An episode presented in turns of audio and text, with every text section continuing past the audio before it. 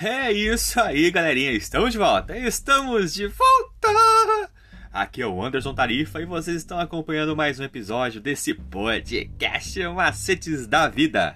E hoje, segunda-feira, dia 15 de novembro de 2021, nós estamos trazendo mais uma meditação para o seu deleite com o tema geral Deuteronômio, obediência por amor e gratidão.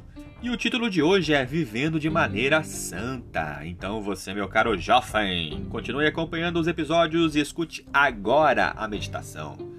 Porque Deus nos chama para ser santos, porque Ele é santo.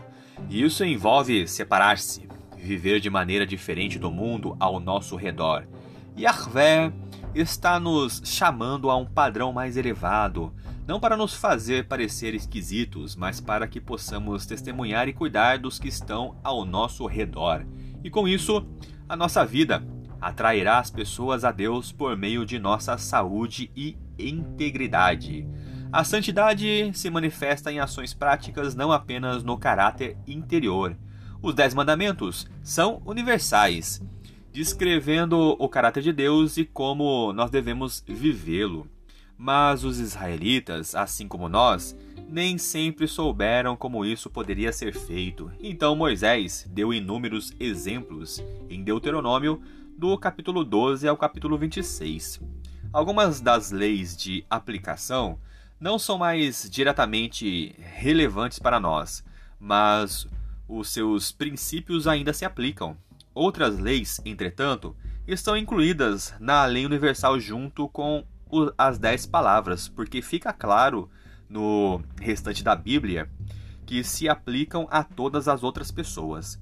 Algumas das leis alimentares são parte dessa lei universal e não das leis de aplicação, incluindo não comer sangue e não comer animais impuros. Como nós sabemos que não comer animais impuros faz parte da lei universal. Deus fez distinção entre animais puros e impuros desde o início, muito antes dos israelitas, lá em Gênesis do capítulo 6 ao capítulo 9. E além disso, quando Deus apresentou a dieta humana após o dilúvio, ele observou que apenas alguns dos animais podem ser comidos, e isso fica mais claro no texto original hebraico em Gênesis 9 do capítulo 9, versículo 3. E além disso, a Torá não apresenta nenhum meio nem ritual para tornar limpos os animais impuros. Ao contrário do que acontecia, por exemplo, quando alguém tocava em um cadáver ou em alguém leproso e ficava impuro. É importante perceber que a dieta é a parte da lei universal, mas o elemento mais poderoso dessa passagem é que Deus nos ordena que nos regozijemos. Viver de maneira santa significa aprender a temer ao Senhor, reconhecer que Ele nos abençoou e então alegrar-se com os dons que Ele deu. E essas mudanças em nosso coração nos leva a transbordar de bodas, de boas ações é, para com aqueles que estão ao nosso redor, incluindo ah, os mais vulneráveis e oprimidos.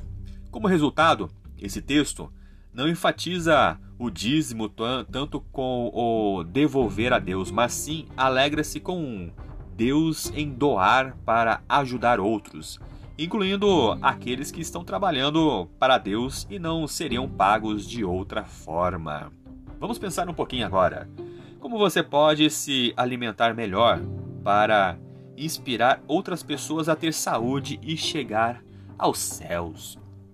É isso aí, galerinha. Mais uma vez, obrigado pela atenção que vocês estão disponibilizando para este humilde canal.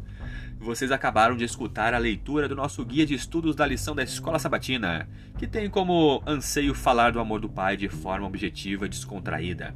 E ele é a base para o canal Estudando Juntos, uma live do nosso amigo Andrews que tem como intuito apresentar a palavra de Deus de uma maneira diferente. E para você que se interessou e quer saber um pouquinho mais sobre esse projeto, ele vai ao ar toda a sexta-feira às 20 horas no canal do YouTube Estudando Juntos, hashtag LES. Estudando Juntos, hashtag LES, toda sexta-feira às 20 horas no canal do YouTube. Acompanhem esse projeto também. E mais uma vez, obrigado pela atenção. Eu sou o Anderson Tarifa estou aqui com vocês nesse podcast Macetes da Vida. Por hoje é só e valeu!